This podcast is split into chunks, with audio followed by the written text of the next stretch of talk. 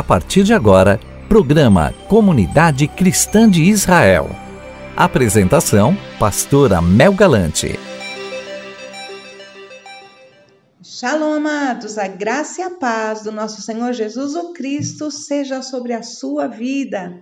Eu sou a pastora Mel Galante, estou aqui com você mais uma vez no nosso programa da Comunidade Cristã de Israel. Efésios capítulo 2, versículo 12. Estáveis naquela época sem Cristo, separados da comunidade de Israel, estranhos às alianças da promessa, sem esperança e sem Deus no mundo. Comunidade Cristã de Israel. Venha conhecer o Deus vivo que liberta, que cura e que renova a sua vida. Comunidade Cristã de Israel. Quer ter mais informações sobre a comunidade cristã de Israel? Acesse o nosso site www.iccristadeisrael.com. No livro Força Tranquila para a Minha Vida, Lloyd John conta a história de um menino que conheceu numa viagem. Ele observou um menino sozinho na sala de espera do aeroporto aguardando seu voo. Quando o embarque começou, ele foi colocado na frente da fila para entrar e encontrar o seu assento antes dos adultos. Quando John entrou no avião, viu que o menino estava sentado ao lado da sua poltrona. O menino foi cortês quando John puxou conversa com ele e em seguida começou a passar tempo colorindo um livro. Ele não demonstrava ansiedade ou preocupação com o voo enquanto as preparações para a decolagem estavam sendo feitas. Durante o voo, o avião entrou numa tempestade muito forte, o que fez com que ele balançasse como uma pena ao vento. A turbulência e as sacudidas bruscas assustaram alguns dos passageiros, mas o menino parecia encarar tudo com a maior naturalidade. Uma das passageiras, sentada no outro lado do corredor, ficou preocupada com aquilo tudo e perguntou ao menino: Você não está com medo? Não, senhora, não tenho medo, ele respondeu, levantando os olhos rapidamente do seu livro de colorir. E completou: Meu pai é o piloto. Existem situações em nossa vida que lembram um avião passando por uma forte tempestade, não é mesmo? Por mais que tentemos, não conseguimos nos sentir em terra firme. Temos a sensação de que estamos pendurados no ar, sem nada a nos sustentar, a nos segurar, em quem nos apoiarmos e que nós nos sirva de socorro. No meio da tempestade, podemos nos lembrar de que o nosso Pai é o piloto Apesar das circunstâncias, nossa vida está nas mãos de Deus, do Deus que criou os céus e a terra. Ele está no controle, por isso não há o que temer. Se um medo inconsolável, insuportável tomar conta do meu ser hoje e do seu ser, diga: Meu Pai é o piloto, não temerei mal algum. E eu quero te fazer um convite de estar conosco em um de nossos cultos dominicais.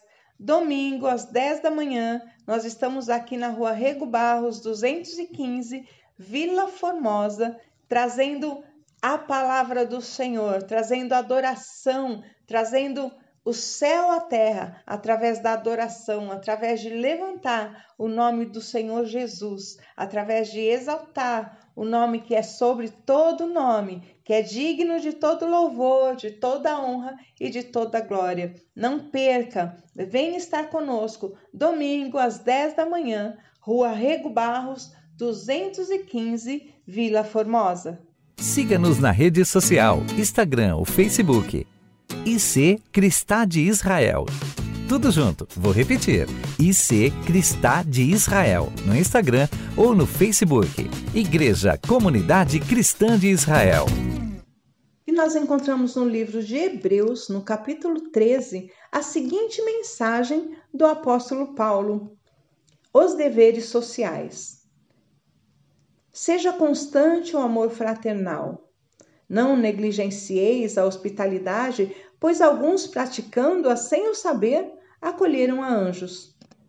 Lembrai-vos dos encarcerados, como se presos com eles, dos que sofrem maus tratos, como se, com efeito, vós mesmos em pessoas fosseis os maltratados. Digno de honra entre todos seja o matrimônio, bem como eleito sem mácula, porque Deus julgará os impuros e os adúlteros. Seja a vossa vida sem avareza, contentai-vos com as coisas que tendes, porque ele tem dito: de maneira alguma te deixarei, nunca jamais te abandonarei. Assim, afirmemos confiantemente: o Senhor é o meu auxílio, não temerei. O que me poderá fazer o homem?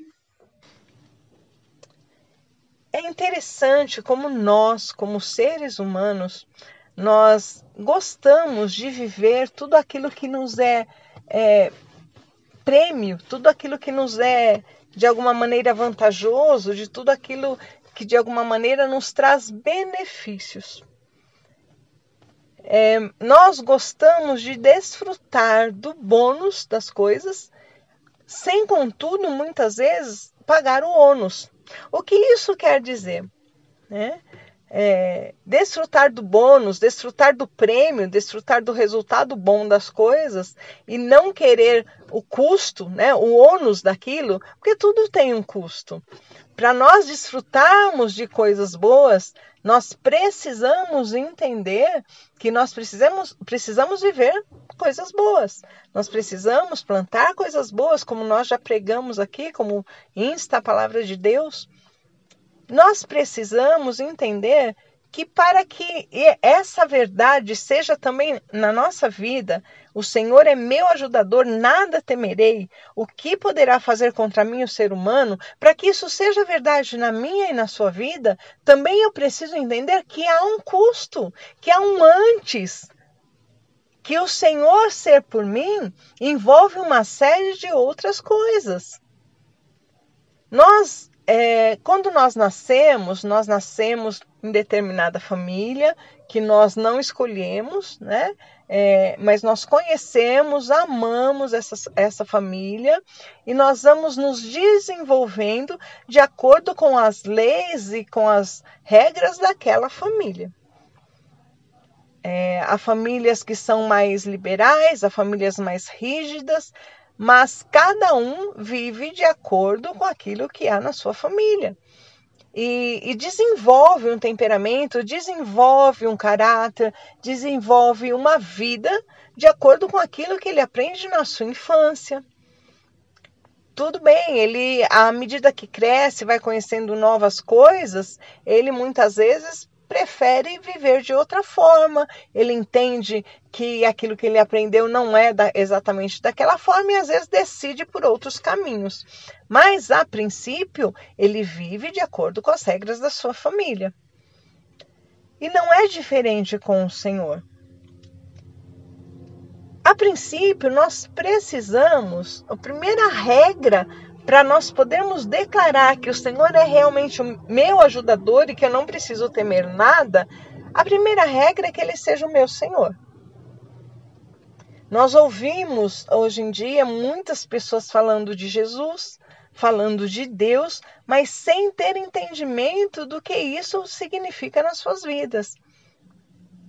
Não basta você ouvir falar, você saber de Deus, saber é, de Jesus, de ouvir falar. É preciso que você o conheça. É preciso que você é, esteja envolvido com a palavra de Deus, envolvido com as leis de Deus, para entender o caráter do seu pai, para que ele seja realmente o seu pai, não apenas o seu criador, mas o seu Senhor. Nós nos tornamos filhos de Deus, diz a palavra de Deus, quando nós nos decidirmos em seguir na família de Deus. Jesus morreu pelos nossos pecados. Ele morreu por mim, ele morreu por você, ele morreu por aquele que está na rua, ele morreu por aquele que está na cadeia, ele morreu por aquele que está é, pregando, ele morreu por todos nós. Porém, basta nós querermos, ou melhor, é necessário nós querermos ele em nossas vidas. A salvação está disponível a todos, mas a todos os que nele creem, diz a, diz a palavra. E não é apenas crer da boca para fora, dizer, ah, eu creio, porque a palavra também diz que até os demônios creem e temem o nome do Senhor. Mas nós precisamos crer de maneira que nós tornemos as leis do Senhor as nossas leis. E quando eu falo de lei, eu não falo de lei do Velho Testamento, a lei é, de Moisés, a lei que foi entregue ali na, nas tábuas, mas eu falo da lei que o Senhor disse que deixaria gravado no coração dos filhos. E aqui neste, nessa passagem de Hebreus, ele fala de algumas dessas leis que é preciso estar incrustadas em nossos corações. Então, se o primeiro passo é nós alcançarmos essa salvação através de Jesus, e isso, meu amado, minha amada, se você ainda não fez, é necessário uma oração de confissão diante de Deus. Você não acorda simplesmente dizendo, ah, eu sou filho. É preciso que você realmente se torne filho. É preciso que você realmente tome uma posição de alguém que quer ser filho do Senhor. E como isso é feito? A palavra diz a princípio: é preciso que haja uma confissão. Você precisa confessar ao Senhor como seu Salvador, como seu Senhor. É preciso você declarar que você crê em Cristo, em Jesus Cristo de Nazaré. E crê que ele morreu pelos seus pecados e que você quer ser limpo, que você quer ser lavado pelo sangue do Cordeiro. Isso te tornará filho de Deus.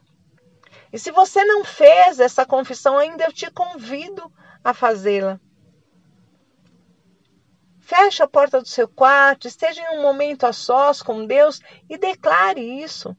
Declare, peça, Senhor, eu quero que o Senhor seja o meu Senhor. Eu quero que o Senhor esteja sobre a minha vida, toma a minha vida, limpa-me, perdoa os meus pecados, e à medida que o Senhor trouxer à sua mente, confesse os pecados. Diga daquilo de que você se arrepende. Senhor, eu me arrependo de ser adúltero. Senhor, eu me arrependo de ter roubado. Senhor, eu me arrependo é, de, de fazer fofoca. A tua palavra diz isso. Que nós precisamos estar andando de acordo com a Sua palavra e tudo aquilo que nos nos desvia do alvo, que é Cristo, torna-se pecado. E nós precisamos nos livrar desse pecado. Nós precisamos nos limpar. Senhor, me perdoa porque eu tenho sido invejoso, porque eu tenho sido maldizente. E à medida que você for confessando, vá recebendo o sangue de Jesus na sua vida, vá tendo esse, essa experiência de um novo nascimento. E sim, procure uma igreja perto da sua casa, procure um local em que você possa aprender mais da palavra, procure um local em que você possa dividir as suas angústias, os seus anseios com alguém que possa te orientar. Mas quando você se torna filho de Deus, você tem um mundo de novas experiências. Né? Aí acho que a palavra mundo nem, nem cabe aí dentro, porque é, quando a gente fala mundo, a gente pensa em coisas mundanas, mas é um leque, é uma variedade de experiências com Deus. Basta para que você se abra para isso. E aí você vai aprendendo. Para você que já fez essa confissão, para você que já diz aí, ah, eu já sou cristão, eu já sirvo a Deus. Então, amados, sigam os mandamentos do Senhor. Siga aquilo que ele diz. E aqui nessa passagem de Hebreus, nós vemos alguns desses mandamentos, algumas dessas é, orientações para nossas vidas. Seja incessante o amor fraternal como é difícil nós amarmos incessantemente. Nós somos movidos pelos nossos próprios interesses. Então, quando alguém pisa no nosso calo, quando alguém fala algo que nos desagrada, quando alguém tem uma atitude que nos desagrada, isso faz com que o nosso amor cesse muitas vezes. Seja incessante o amor fraternal.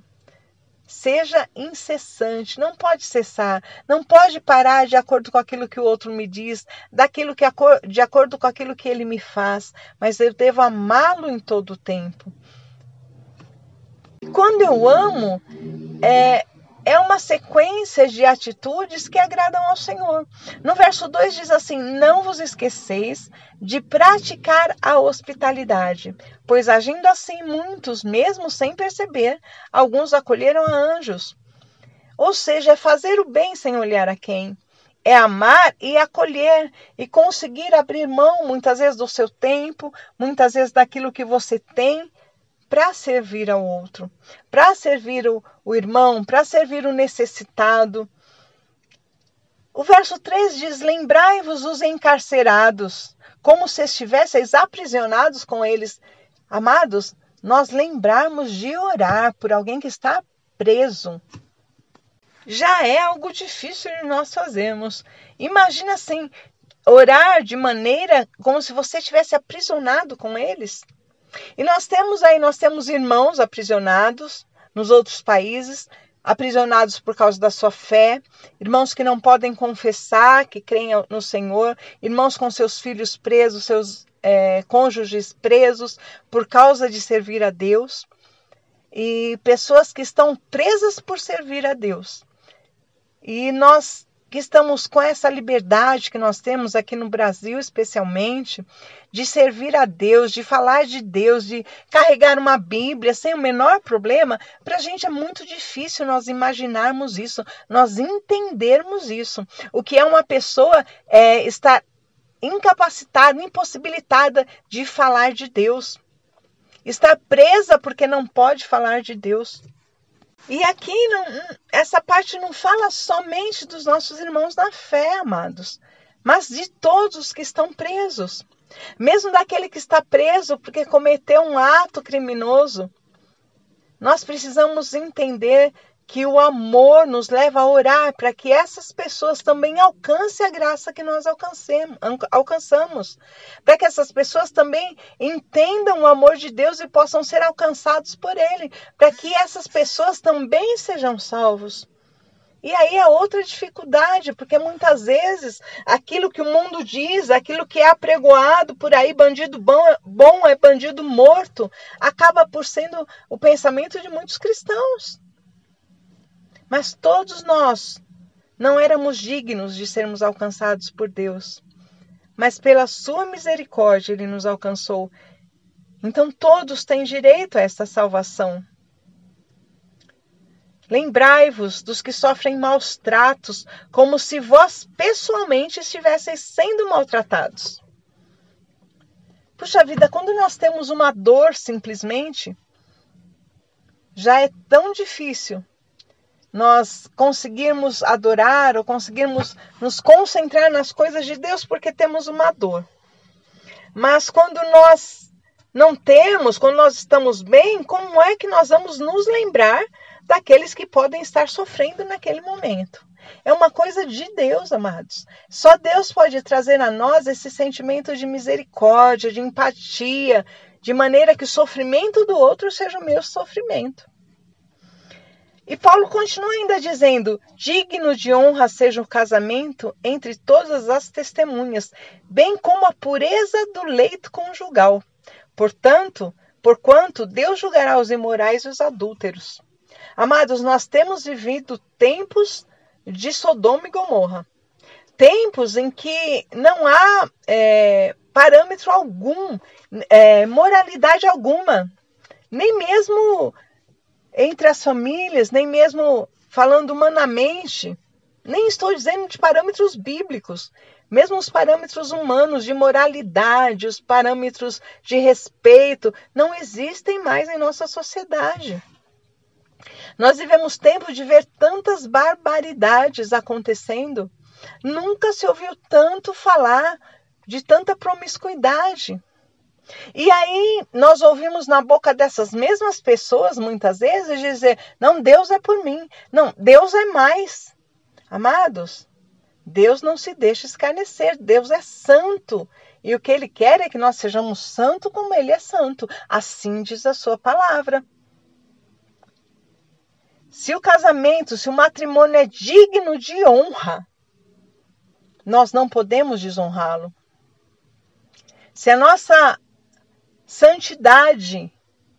Não for a santidade que o Senhor, não é a falsa santidade, não é fazer de conta que somos santos, querer mostrar algo que nós não somos, mas pedir que o Senhor, na sua misericórdia, limpe a nossa mente, limpe o nosso pensar, o nosso agir, então sermos realmente realmente pessoas santificadas pelo Senhor, pessoas em tratamento, pessoas crescendo no Senhor, honrando aquilo que Ele nos deu, honrando é, o leito do nosso matrimônio, honrando, se nós não somos casados, honrando a santidade, honrando a separação, Santo quer dizer separado, amado. Se nós não estivermos separados das coisas deste mundo, você que é solteiro, nós vemos agora as pessoas dizer namorido, né? Porque é um namorado que é marido também. Isso não existe. Isso não existe. Isso é uma invenção humana. E se você está vivendo uma vida assim, mesmo estando na igreja, mesmo conhecendo ao Senhor, amado, mude. Mude, porque o Senhor tem mais para a sua vida. O Senhor tem vida de santidade, o Senhor tem vida de é, transformação, o Senhor tem vida de mudança para você. O Senhor tem uma vida santa para você. Seja a vossa vida desprovida de avareza. Alegrai-vos com tudo que possuís. O discurso difícil, não é? Nós nos alegrarmos e nos satisfazermos com o que nós temos Tá aí o Procon que nos deixa mentir, não nos deixa mentir, né? O Serasa. Por quê? Porque nós sempre queremos mais, nós sempre desejamos mais, muitas vezes, do que nós podemos alcançar. E há um consumismo, especialmente nessa época de final de ano, em que as pessoas são é, estimuladas a gastar o que tem e o que não tem, não tem, para mostrar para as outras pessoas que ela também pode fazer determinada coisa. E aí nós vemos as pessoas se endividando para comprar uma TV de 65 polegadas. Eu lembro ainda quando a gente tinha uma TV de 14 polegadas. 14 polegadas. E assistíamos muito bem.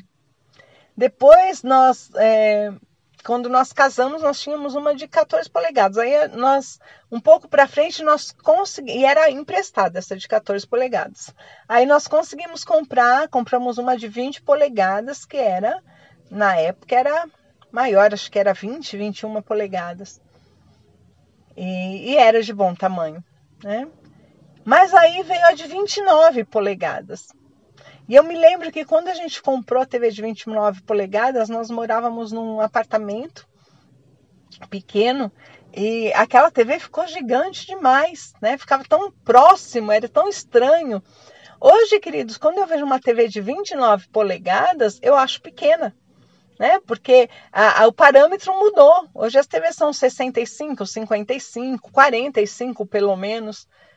Né? Então é estranho você ver uma TV de 29 polegadas hoje e achar pequeno, porque os parâmetros mudaram.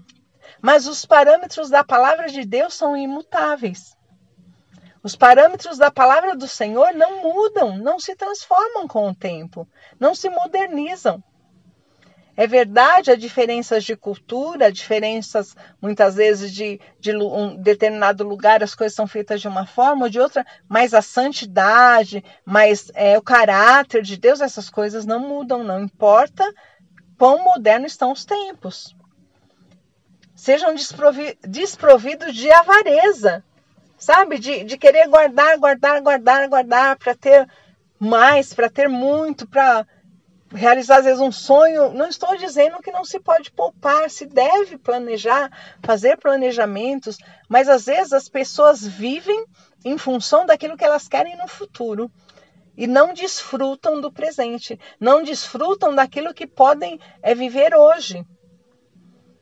Aquilo que elas podem desfrutar hoje. Eu conheço famílias que os filhos foram é, quase torturados né, na infância, é, morando mal, é, sem poder comprar uma roupa melhorzinha, porque se comprava imóveis porque ah, os pais é, investiam em imóveis, investiam e tinham várias casas do, e as crianças nunca tiveram nenhum privilégio. É, e hoje, é, na verdade, a, a, a, mãe dessa família nem existe mais. Né? Então, e os filhos foram criados de uma maneira de passou necessidade e nem vieram a desfrutar depois de tudo aquilo que foi, é, foi juntado, tudo aquilo que foi guardado. Podiam ter vivido, ter juntado menos e ter vivido moderadamente, mas com um pouco mais de conforto. Mas foi se guardar, viveram é, em, assim uma situação bem apertada para se guardar, guardar, guardar. E a Bíblia diz o quê? Louco, ainda esta noite pedirão a tua alma. Ou seja, você não sabe quanto você vai viver. Nós precisamos desfrutar daquilo que o Senhor deu. Alegrai-vos com tudo o que possuís, diz a palavra, porque ele mesmo declarou que nunca nos abandonará. Aí sim, essa passagem, essa palavra é verdadeira, porque aquele que vive de acordo com a santidade de Deus, daquele que vive de acordo com o caráter de Deus, com a moral, com a ética do Senhor, esse poderá dizer e poderá ouvir do Senhor: por motivo algum te abandonarei, nunca, jamais te desampararei. Aí podemos afirmar com toda certeza: o Senhor é meu ajudador, nada temerei que poderá me fazer o ser humano. Porque aí quem está à frente, o nosso piloto, o nosso é, diretor, o nosso comandante é o Senhor. E quando é, é o Senhor quem nos guia, é o Senhor quem nos dirige, nós podemos ficar tranquilo. Nós podemos descansar nessa palavra. Nós podemos dizer: ele não vai me abandonar, não me abandonar. Ele nunca me abandonará. Ele nunca me desamparará. Ele é por mim. Ele é meu ajudador. Eu não temo. Eu creio que o Senhor é comigo. Então, a partir do momento que nós vivemos uma vida de acordo com a Sua palavra, de acordo com seus mandamentos, nós podemos desfrutar do bônus que há num servo de Deus, do bônus que há de uma vida regrada, uma vida de acordo com a palavra do Senhor. Em nome de Jesus, eu desejo que esse seja também o seu modo de viver, que esse seja também é, o seu modo de agir e que você tenha o Senhor à frente de todas as suas coisas. Amém?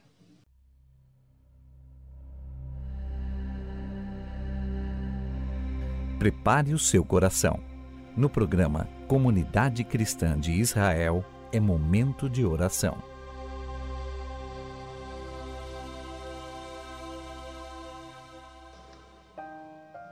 Pai, em nome de Jesus, nós estamos aqui na Sua presença santa, imutável, Senhor, para declarar que o Senhor esteja à nossa frente. Nós entregamos a nossa vida a Ti e declaramos que Tu és o Senhor, que Tu és o comandante, o piloto do nosso barco, da nossa embarcação, que é o Senhor quem nos guarda, que é o Senhor quem nos desampara e que nós entregamos tudo para Ti, Senhor. Toca a vida, Senhor, de cada ouvinte, toca no seu íntimo, Senhor. Traz à mente tudo aquilo, Senhor, que é preciso tirar, tudo aquilo que é preciso mudar, tudo aquilo que é preciso transformar para sermos teus filhos, Senhor.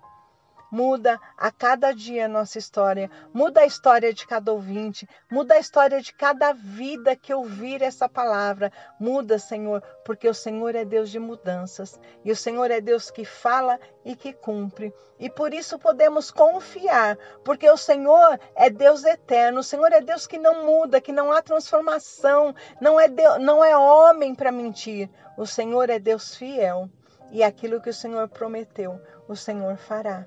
E todo aquele que se dobrar, que dobrar os seus joelhos e que declarar que tu és o Senhor, então o livro, a vida estará nas tuas mãos e o nome escrito no livro da vida. Escreve, pois, Senhor, neste dia, o nome dessas pessoas que estão agora entregando a sua vida para ti. Essas pessoas que estão agora dizendo: Pai, eu quero te servir. Senhor, Toma minha vida em tuas mãos, perdoa os meus pecados. Jesus Cristo de Nazaré é o meu Senhor, é o meu Salvador e eu quero viver de acordo com a tua vontade.